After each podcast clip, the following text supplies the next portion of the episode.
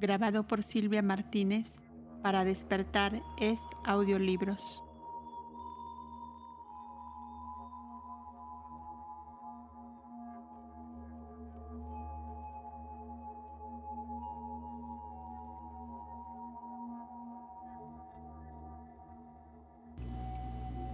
Sección 12.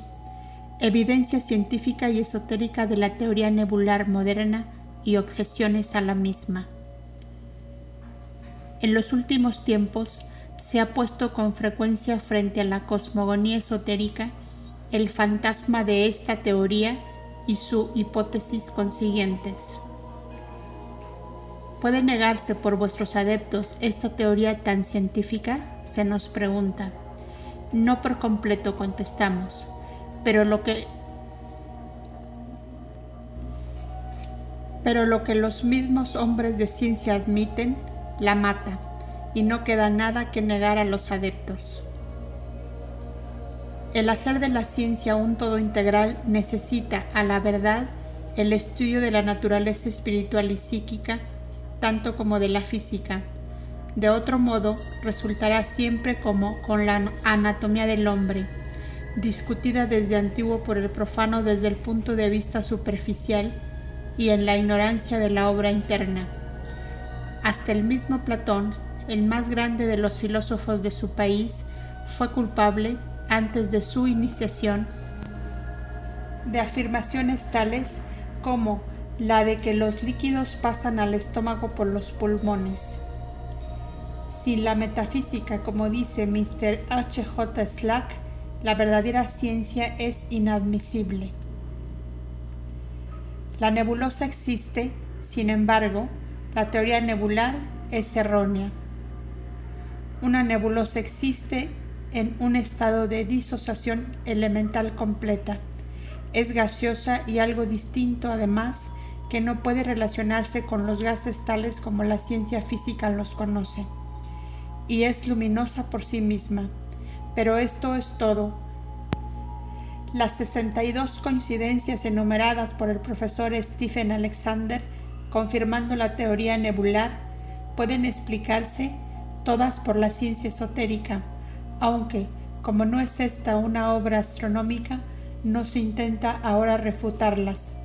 Laplace y Falle se aproximan más que nadie a la teoría correcta, pero poco queda de las especulaciones de Laplace en la teoría actual, salvo sus rasgos generales.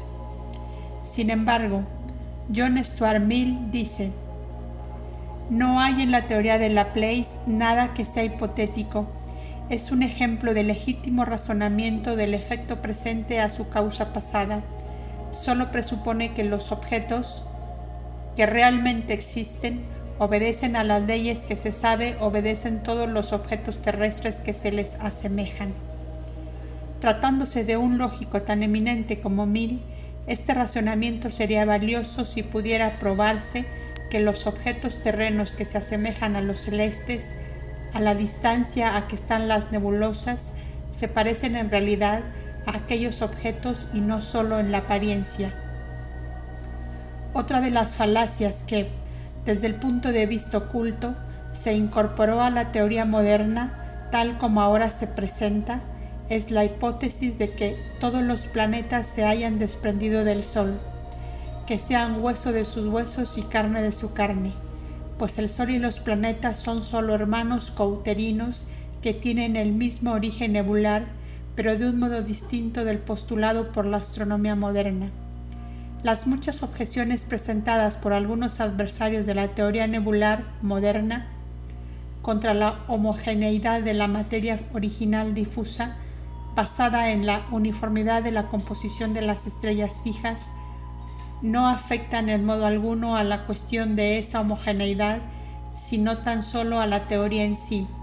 Nuestra nebulosa solar puede no ser completamente homogénea, o más bien puede que no se revele así a los astrónomos, y sin embargo ser de facto homogénea.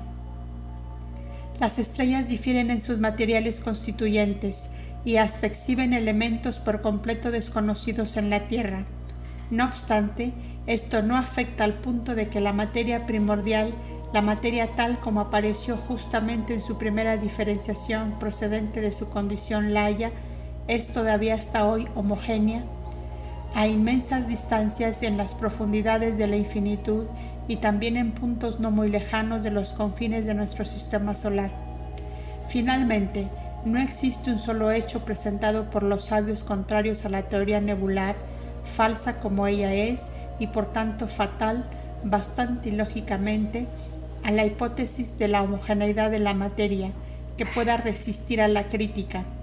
Un error conduce a otro, una falsa premisa conducirá naturalmente a una falsa conclusión, aun cuando una inferencia inadmisible no afecta necesariamente la validez de la proporción mayor del silogismo. Así pues, pueden dejarse a un lado los aspectos e inferencias secundarias de las pruebas del espectro y las líneas como simplemente provisionales por ahora y abandonar toda cuestión de detalle a la ciencia física.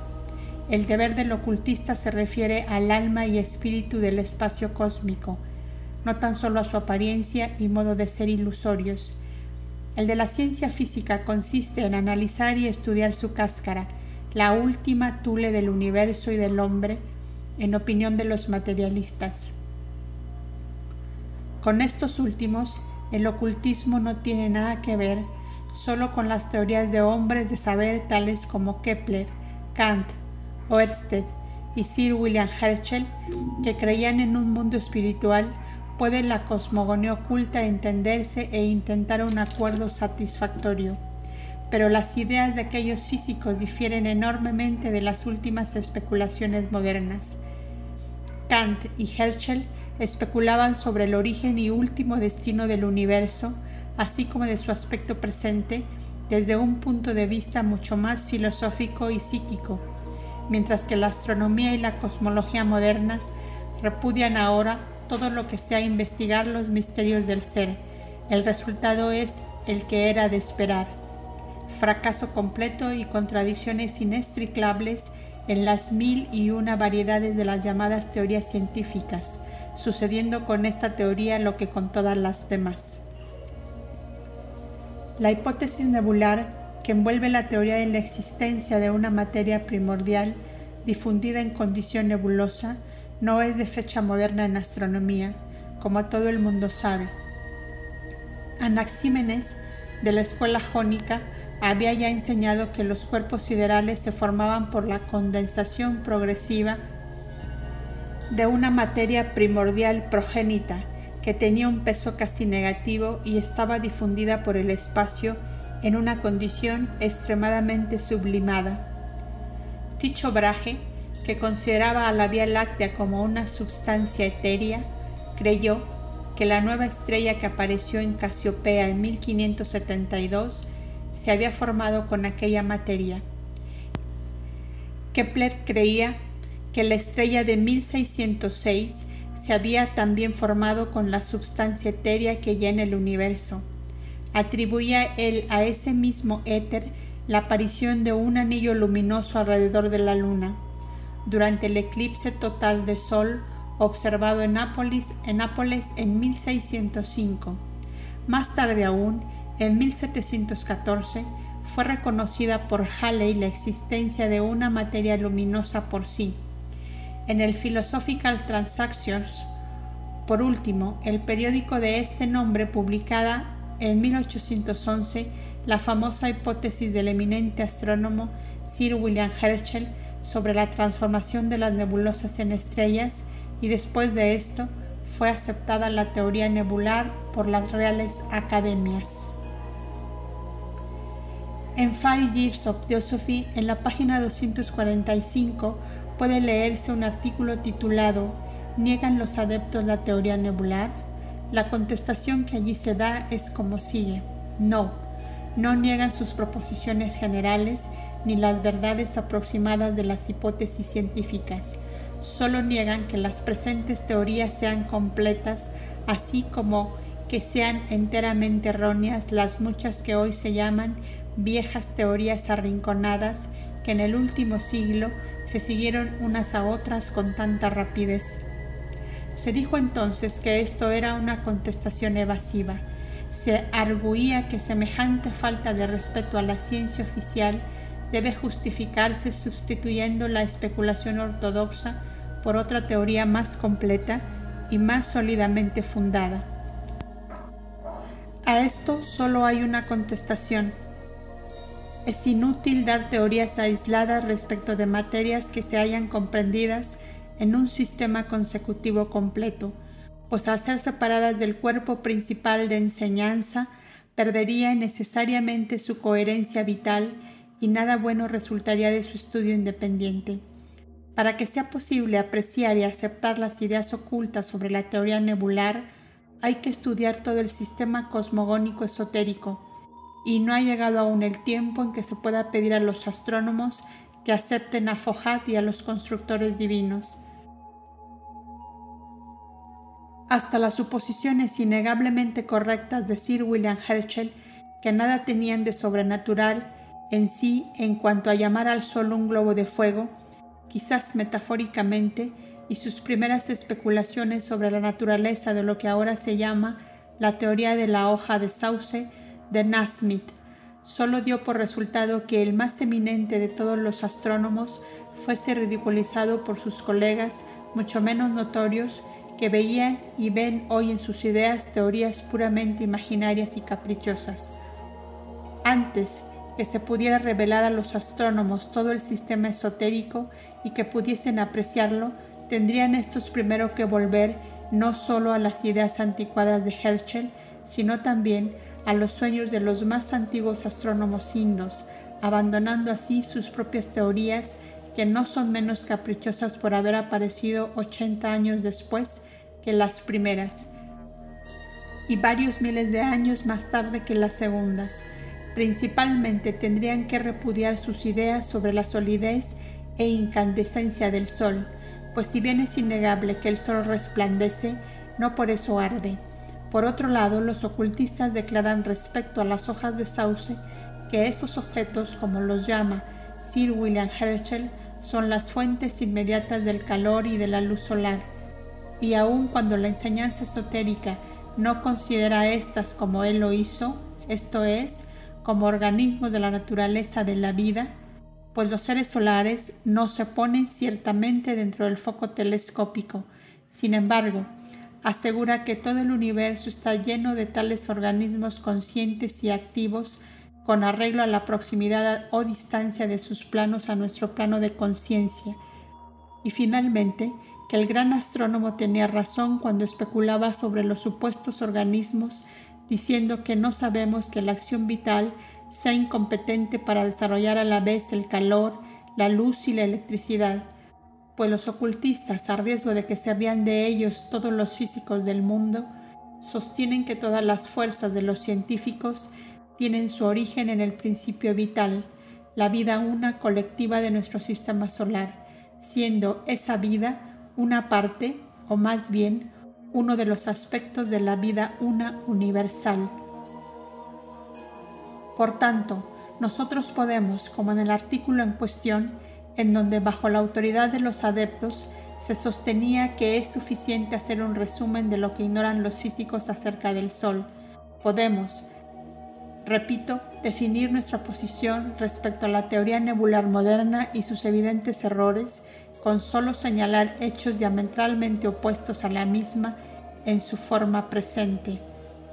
Y para principiar preguntamos, ¿qué es lo que enseña? Resumiendo las hipótesis mencionadas, se hace evidente que la teoría de Laplace, ahora desfigurada además por completo, no fue afortunada. En primer lugar, presupone él a la materia cósmica existiendo en un estado de nebulosidad difusa tan sutil que su presencia pudiera apenas haber sido sospecha. No intentó él penetrar en el arcano del ser, excepto en lo que se refiere a la inmediata evolución de nuestro pequeño sistema solar.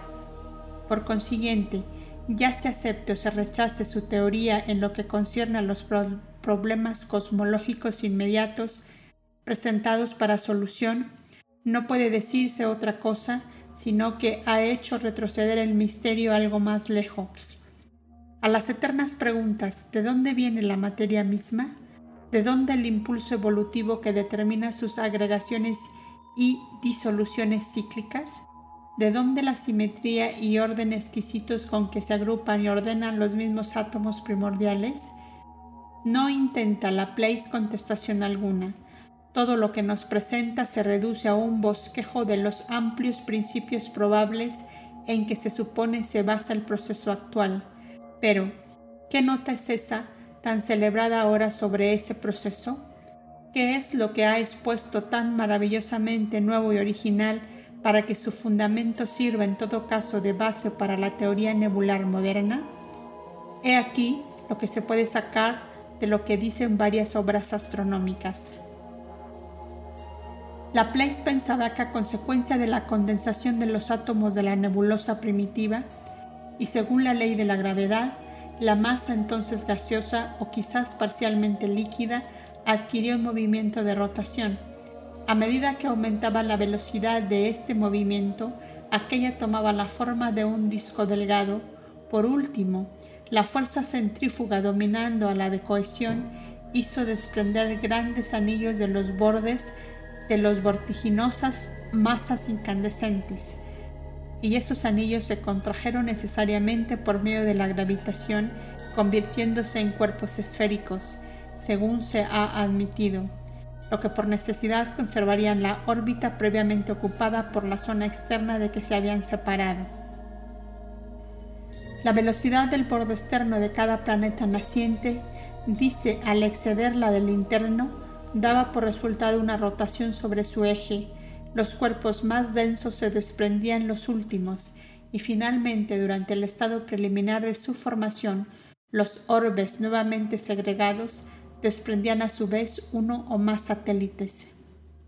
Al formular la historia de la ruptura de los anillos y de su formación en planetas, dice Laplace. Casi siempre cada uno de estos anillos de vapores ha debido dividirse en masas numerosas, las que, moviéndose con una velocidad casi uniforme, han debido circular a la misma distancia alrededor del Sol. Estas masas han debido formar una forma esférica con un movimiento de rotación en la misma dirección que su revolución, puesto que las moléculas internas, las más próximas al Sol, deberían tener menos velocidad real que las exteriores, ellas han debido formar entonces otros tantos planetas en estado de vapor. Por si uno de ellos fue suficientemente poderoso para unir sucesivamente por su atracción a todos los demás alrededor de su centro, el anillo de vapores ha debido transformarse de este modo en una sola masa esférica de vapores circulando alrededor del Sol con un movimiento de rotación en la misma dirección que su revolución. Este último caso ha sido el más común, pero el sistema solar nos presenta el primero en los cuatro pequeños planetas que se mueven entre Júpiter y Marte. A la vez que habrá pocos que nieguen la magnífica audacia de esta hipótesis, es imposible no reconocer las dificultades insuperables que la rodean. ¿Por qué? Por ejemplo, encontramos que los satélites de Neptuno y Urano desarrollan un movimiento retrógrado? ¿Por qué Venus, a pesar de su mayor proximidad al Sol, es menos denso que la Tierra? ¿Por qué también estando Urano más distante es más denso que Saturno? ¿Cómo hay tanta variedad en la inclinación de los ejes y órbitas en la supuesta progenie del orbe central? ¿Cómo se notan tan sorprendentes diferencias en el tamaño de los planetas? Cómo los satélites de Júpiter son 228 veces más densos que este y cómo, por último, permanecen todavía inexplicables los fenómenos de los sistemas de los meteoros y cometas, citemos las palabras de un maestro. Ellos, los adeptos, encuentran que la teoría centrífuga de origen occidental es incapaz de abarcar todos los problemas, que, por sí sola no puede ni explicar el aplanamiento de cada esferoide ni resolver las evidentes dificultades que presenta la densidad relativa de algunos planetas. En efecto, ¿cómo puede ningún cálculo de fuerza centrífuga explicarnos, por ejemplo, por qué Mercurio, cuya rotación, según se nos dice, es solo aproximadamente un tercio de la, de la Tierra y su densidad solo sobre una cuarta parte mayor, tiene una comprensión polar de 10 veces mayor que aquella, ¿por qué también Júpiter, cuya rotación ecuatorial se dice que es 27 veces mayor que la de la Tierra, mientras que su densidad es tan solo una quinta parte de la de esta, ha de tener su comprensión polar 17 veces mayor? ¿O por qué Saturno con una velocidad ecuatorial como fuerza centrífuga con que luchar 55 veces mayor que la de Mercurio tiene su depresión polar solo tres veces mayor que la de este? Para coronar las anteriores contradicciones, se nos dice que creamos en, en las fuerzas centrales según la ciencia moderna las enseña, aun cuando se declara que la materia ecuatorial del Sol, con una velocidad centrífuga cuatro veces mayor que la de la superficie ecuatorial de la Tierra, y solo con la cuarta parte de la gravitación de la materia ecuatorial, no ha manifestado tendencia alguna a aglomerarse en el ecuador solar, ni ha mostrado el menor aplanamiento en los polos del eje solar. Más claro, el Sol, con solo una cuarta parte de la densidad terrestre, que oponer a los efectos de la fuerza centrífuga no tiene depresión polar alguna. Esta objeción la vemos hecha por más de un astrónomo y sin embargo no ha sido nunca explicada satisfactoriamente, al menos que los adeptos sepan. He aquí porque ellos dicen, los adeptos, que no sabiendo los grandes hombres científicos de Occidente, nada o casi nada de la materia cometaria ni de las fuerzas centrífuga y centrípeta ni de la naturaleza de las nebulosas, ni de la constitución física del Sol, de las estrellas, ni tan siquiera de la Luna, cometen una imprudencia al hablar tan confiadamente como lo hacen de la masa central del Sol, lanzando al espacio planetas, cometas y qué sé yo qué más. sostenemos que lo que él, el Sol, despide de sí es sólo el principio de vida, el alma de estos cuerpos, dándolo y recogiéndolo en nuestro pequeño sistema solar como el dador universal de vida en la infinitud y la eternidad, que el sistema solar es el microcosmos del macrocosmos uno, de la misma manera que es el hombre lo primero con relación a su pequeño cosmos solar.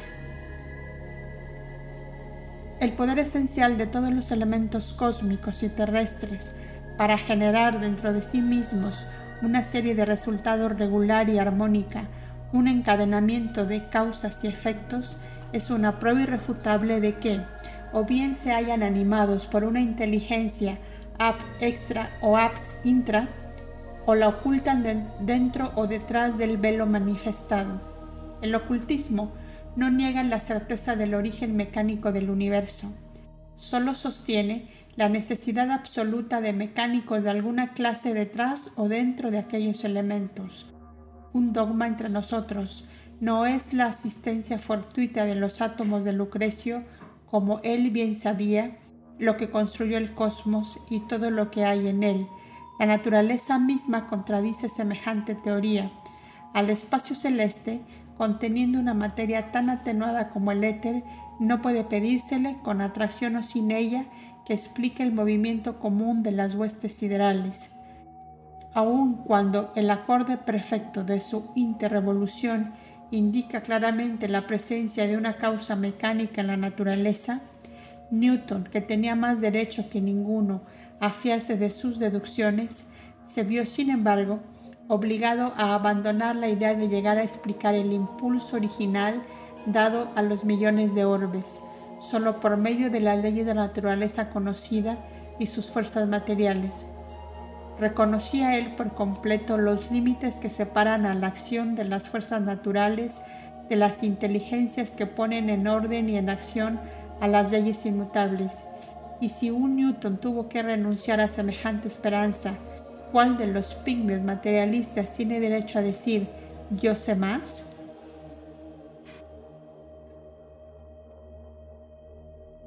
Para que una teoría cosmogónica pueda ser completa y comprensible, tiene que partir de una substancia primordial difundida en todo el espacio sin límites, de naturaleza intelectual y divina. Esta substancia debe ser el alma y el espíritu, la síntesis y séptimo principio del cosmos manifestado. Y para servir de upadio espiritual a este, debe existir el sexto, su vehículo, la materia física primordial, por decirlo así, aunque su naturaleza tenga que escapar por siempre a nuestros sentidos normales limitados. Es fácil para un astrónomo, si está dotado de facultad imaginativa, idear una teoría sobre la emergencia del universo fuera del caos con solo aplicar a ello los principios de la mecánica. Pero semejante universo resultará siempre un monstruo de Frankenstein respecto de su creador científico humano. Él le conducirá a perplejidades sin fin. La sola aplicación de las leyes mecánicas no puede llevar al especulador más allá del mundo objetivo, ni descubrirá a los hombres el origen y destino final del cosmos. A esto ha conducido la teoría nebular a la ciencia.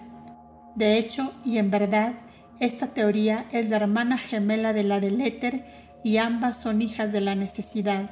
La una es tan indispensable para explicar la transmisión de la luz como la otra para demostrar el origen de los sistemas solares. La cuestión para la ciencia es cómo la misma materia homogénea pudo, obedeciendo a las leyes de Newton, dar nacimiento a cuerpos el Sol, los planetas y sus satélites, sujetos a condiciones de movimiento idéntico y formados de semejantes elementos heterogéneos. Nota. Si los astrónomos en su estado de conocimiento presente se hubiesen limitado a la hipótesis de Laplace, que era sencillamente la formación del sistema planetario, se hubieran con el tiempo aproximado a la verdad, pero las dos partes del problema general la de la formación del universo o la formación de los soles y estrellas de la materia primitiva y luego el desarrollo de los planetas alrededor de su sol se basan en hechos muy distintos en la naturaleza y así lo considera la ciencia misma. Están ellos en los polos opuestos del ser. Fin de la nota. ¿Ha servido la teoría nebular para resolver el problema aun cuando se haya aplicado tan solo a cuerpos considerados como inanimados y materiales? Decididamente no. ¿Qué progresos ha hecho desde 1811 cuando la comunicación de Sir William Herschel con sus hechos basados en la observación mostrando la existencia de la materia nebular hizo prorrumpir en exclamaciones de gozo a los hijos de la Real Sociedad?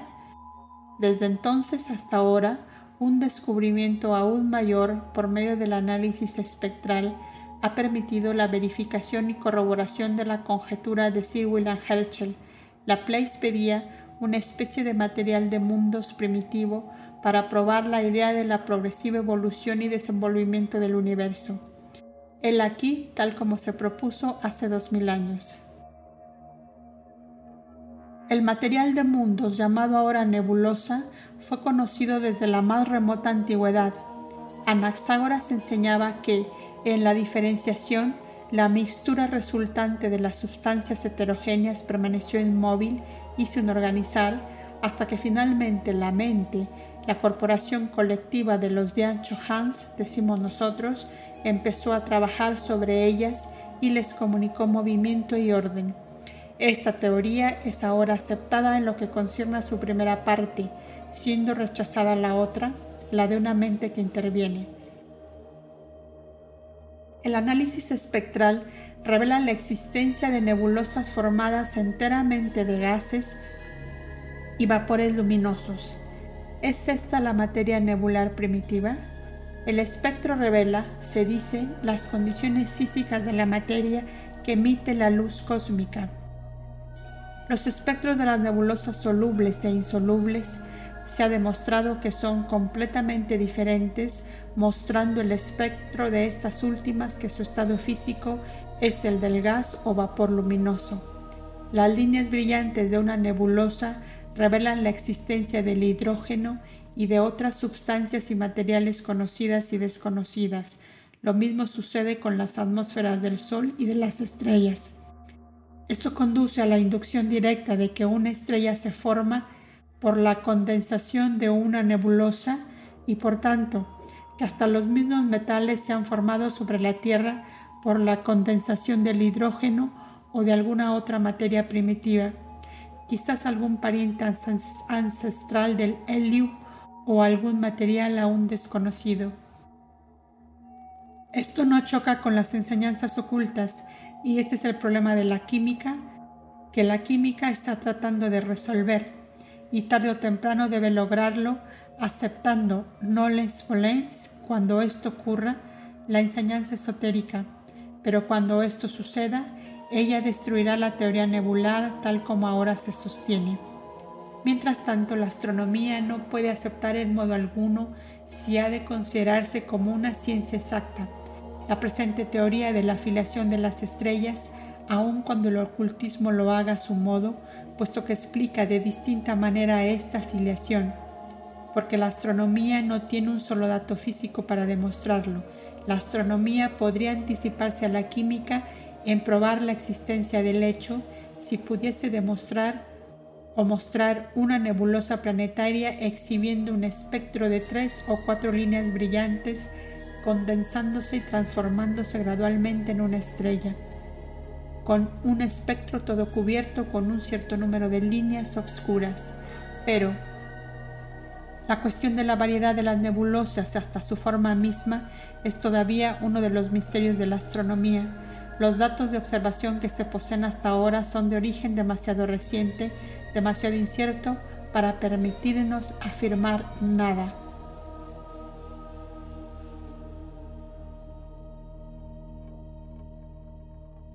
Desde su descubrimiento, el poder mágico del espectroscopio únicamente ha revelado a sus adeptos la sola transformación de esta clase de una estrella, y aún esta demostró precisamente lo contrario de lo que se necesitaba como prueba en favor de la teoría nebular, pues reveló una estrella que se transformaba en una nebulosa planetaria. Según relató The Observatory, la estrella temporaria descubierta por J.F.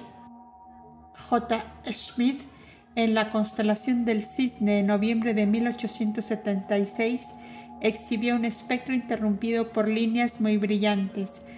Gradualmente desaparecieron el espectro continuo y la mayor parte de las líneas, quedando por último una sola línea brillante que parecía coincidir con la línea verde de la nebulosa. Aun cuando esta metamorfosis no es irreconciliable con la hipótesis del origen nebular de las estrellas, sin embargo, este solo caso solitario no reposa sobre observación alguna y mucho menos sobre observación directa. El suceso puede haber sido debido a varias otras causas, puesto que los astrónomos se inclinan a creer que nuestros planetas tienden a precipitarse hacia el Sol ¿Por qué no habría podido aquella estrella haber resplandecido a causa de una colisión con tales planetas precipitados o, como muchos indican, por el choque de un cometa? Sea de ello lo que quiera, el único ejemplo conocido de transformación de estrella desde 1811 no es favorable a la teoría nebular. Además, sobre la cuestión de esta teoría, así como sobre todas las demás, los astrónomos disienten. En nuestro siglo, y antes que Laplace pensase siquiera en ello, Buffon, muy extrañado de la identidad del movimiento de los planetas, fue el primero en proponer la hipótesis de que los planetas y sus satélites habían tenido origen en el seno del Sol. Seguidamente inventó con este objeto un cometa especial, el que supuso haber arrancado por un poderoso soplo oblicuo la cantidad de materia necesaria para la formación de aquellos, Laplace da su merecido al cometa en su Exposition to System to Monde. Pero la idea fue cogida y hasta perfeccionada con un concepto de la evolución alternada desde la masa central del Sol de planetas aparentemente sin peso o influencia sobre el movimiento de los planetas visibles y evidentemente sin más existencia que la de la imagen de Moisés en la luna pero la teoría moderna es también una variación de los sistemas elaborados por Kant y Laplace. La idea de ambos era que en el origen de las cosas, toda esa materia que ahora entra en la composición de los cuerpos planetarios se hallaba esparcida en todo el espacio comprendido en el sistema solar y aún más allá. Era una nebulosa de densidad extremadamente pequeña y su condensación gradualmente dio lugar al nacimiento de los varios cuerpos de nuestro sistema por un mecanismo que no ha sido nunca explicado hasta ahora. Esta es la teoría nebular original, repetición incompleta aunque fiel de las enseñanzas de la doctrina secreta, un corto capítulo del gran volumen de la cosmogonía esotérica universal. Y ambos sistemas, el de Kant y el de Laplace, difieren grandemente de la teoría moderna que abunda en subteorías contradictorias y en hipótesis caprichosas. Los maestros dicen, la esencia de la materia cometaria y la de que se componen las estrellas es completamente diferente de cualquiera de los caracteres químicos y físicos con que están familiarizados los más grandes químicos y físicos de la Tierra. Mientras el espectroscopio ha mostrado la semejanza probable debido a la acción química de la luz terrestre sobre los rayos interceptados de la substancia sideral y terrestre, no han podido descubrirse las acciones químicas peculiares a los orbes del espacio diversamente evolucionados, ni ha podido probarse su identidad con las observadas en nuestro propio planeta. Mr. Crooks dice casi lo mismo en el fragmento citado de su conferencia Elements and Meta-Elements. C. Wolf, miembro del Instituto Astrónomo del Observatorio de París, observa. A lo sumo, la hipótesis nebular solo puede mostrar en su favor, como dice W. Herschel, la existencia de nebulosas planetarias en varios grados de condensación y de nebulosas espirales con núcleos de condensación sobre las ramas y centro. Pero, de hecho, el conocimiento del lazo que une a las nebulosas con las estrellas no está todavía a nuestro alcance y careciendo como carecemos de observaciones directas, ni siquiera podemos establecerlo sobre la analogía de composición química. Aun cuando los hombres de ciencia admitiesen como los antiguos, dejando a un lado la dificultad que se origina de tan innegable variedad y heterogeneidad de materia en la constitución de, las nebulosas, que el origen de todos los cuerpos celestes visibles e invisibles debe buscarse en una materia primordial homogénea en una especie de pre-protilo. Es evidente que esto no pondría fin a sus perplejidades, a menos que admitan también que nuestro universo visible actual es tan solo lo estula Sharira, el cuerpo grosero del séptuple cosmos.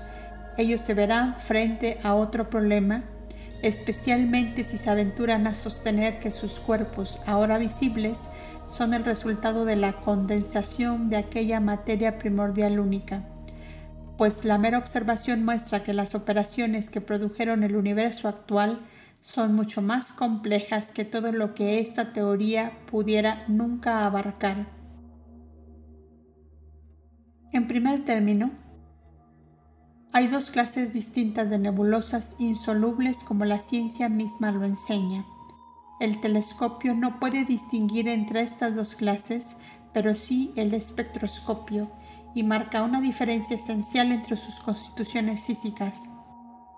Esta cuestión de la solubilidad de las nebulosas se ha presentado a menudo de una manera demasiado afirmativa y enteramente contraria a las ideas expresadas por, por Mr. Hoggins, el ilustre experimentador del espectro de estas constelaciones. Toda nebulosa cuyo espectro solo contiene líneas brillantes se dice que es gaseosa y por tanto insoluble. Toda nebulosa con un espectro continuo tiene que terminar por resolverse en estrellas con un instrumento de suficiente poder. Esta suposición es a la vez contraria a los resultados obtenidos y a la teoría espectroscópica. La nebulosa Lira, la nebulosa Halterio y la región central de la nebulosa de Orión aparecen solubles y muestran un espectro de líneas brillantes. La nebulosa de Canes Venatici no es soluble y da un espectro continuo, pues aunque en efecto el espectroscopio nos dice el estado físico de la materia constituyente de las estrellas, no nos da noción alguna de sus modos de agregación. Una nebulosa formada de globos gaseosos o hasta de núcleos débilmente luminosos rodeados de, una atmósfera poderosa daría un espectro de líneas y sería, sin embargo, soluble. Tal parece ser el estado de la región de Huggins en la nebulosa de Orión. Una nebulosa formada de partículas sólidas o fluídicas en estado incandescente, una verdadera nube, dará un espectro continuo y será insoluble. Algunas de estas nebulosas nos dice Wolf que tienen un espectro de tres o cuatro líneas brillantes, otras un espectro continuo. Las primeras son gaseosas, las otras están formadas por una materia pulverulenta. Las primeras deben constituir una verdadera atmósfera. Entre estas debe clasificarse a la nebulosa solar de Laplace. Las últimas forman un conjunto de partículas que pueden considerarse como independientes y cuya rotación obedece a las leyes de la gravitación interna. Tales son las nebulosas adoptadas por Kant y Faye. La observación nos permite colocar tanto a la una como a la otra en el origen mismo del mundo planetario, pero cuando tratamos de ir más allá y ascender al caos primitivo que ha producido la totalidad de los cuerpos celestes, tenemos primeramente que darnos cuenta de la existencia real de estas dos clases de nebulosas. Si el caos primitivo fuera un gas frío luminoso, se comprendería como la contracción resultante de la atracción pudo haber calentado y hecho luminoso. Tenemos que explicar la condensación de este gas al estado de partículas incandescentes cuya presencia se nos revela en ciertas nebulosas por el espectroscopio. Si el caos original estaba compuesto de semejantes partículas cómo ciertas de sus porciones pasaron al estado gaseoso mientras otras han conservado su condición primitiva? Tal es la sinopsis de las objeciones y dificultades que se presentan para la aceptación de la teoría nebular presentadas por el savant francés, quien concluye este interesante argumento declarando que la primera parte del problema cosmogónico a saber cuál es la materia primitiva del caos y cómo produjo esta materia al Sol y las estrellas, permanece de este modo hasta el presente en el dominio de la novela y de la mera imaginación. Hipótesis cosmogónicas, páginas 4 y 5. Si esta es la última palabra de la ciencia sobre el asunto, ¿A dónde debemos dirigirnos para aprender lo que se supone enseña la teoría nebular?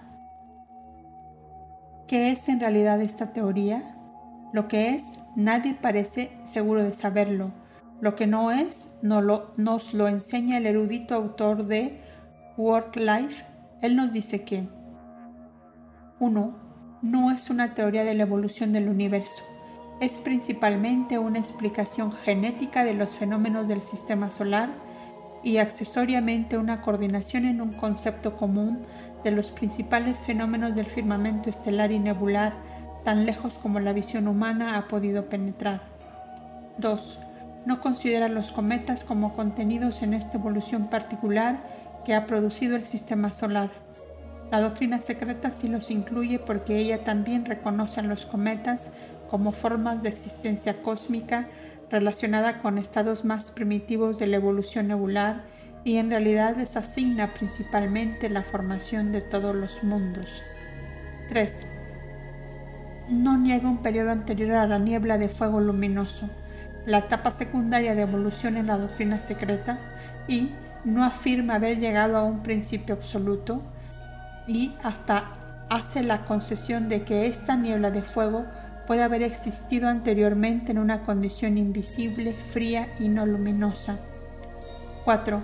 Y por último, no pretende descubrir el origen de las cosas, sino solo una etapa en la historia material, dejando al filósofo y al teólogo tan libres como siempre lo fueron para buscar el origen de los modos del ser. World Life, página 196. Pero no es esto todo hasta el mayor filósofo de Inglaterra, Mr. Herbert Spencer, arremete contra esta fantástica teoría diciendo, inciso A, que no resuelve el problema de la existencia, inciso B, que la hipótesis nebular no arroja luz alguna sobre el origen de la materia difusa, e inciso C, que la hipótesis nebular, tal como ahora se presenta, implica una causa primera. Westminster Review, julio 27, 1868. Nos tenemos nos tememos que esto último resulte algo más de lo que nuestros físicos modernos han pedido, de modo que parece que la pobre hipótesis apenas puede esperar apoyo y corroboración ni tan, siquiera entre los metafísicos. Considerando todo esto, los ocultistas creen que tienen derecho a presentar su filosofía por más que no se la comprenda y se la rechace en el presente, y sostienen que este fracaso de los hombres de ciencia en descubrir la verdad es debido por completo a su materialismo y a su desdén de las ciencias trascendentales. Sin embargo, aun cuando las mentes científicas de nuestro siglo estén tan lejos como siempre de la verdadera y exacta doctrina de la evolución, puede haber todavía una esperanza para el porvenir, pues ahora mismo vemos que otro sabio nos da una ligera vislumbre de ella. En un artículo de la popular Science Review, sobre investigaciones recientes en el detalle de la vida, dice Mr. H. J. Slack, es evidente que todas las ciencias, desde la física a la química y a la fisiología, convergen hacia alguna doctrina de evolución y de desarrollo de que formarán parte los hechos del darwinismo, pero no se puede formar ahora una idea del último aspecto que asumirá esta doctrina y quizás no llegará a formularse por la mente humana hasta tanto las investigaciones metafísicas como las físicas hayan avanzado mucho más. Esta es una agradable profecía, en efecto. Puede, pues, llegar el día en que la selección natural, según la enseñaron Mr. Darwin y Mr. Herbert Spencer en su última modificación, forme solo una parte de nuestra doctrina, doctrina oriental de evolución, que será la de Manu y Capila explicada esotéricamente.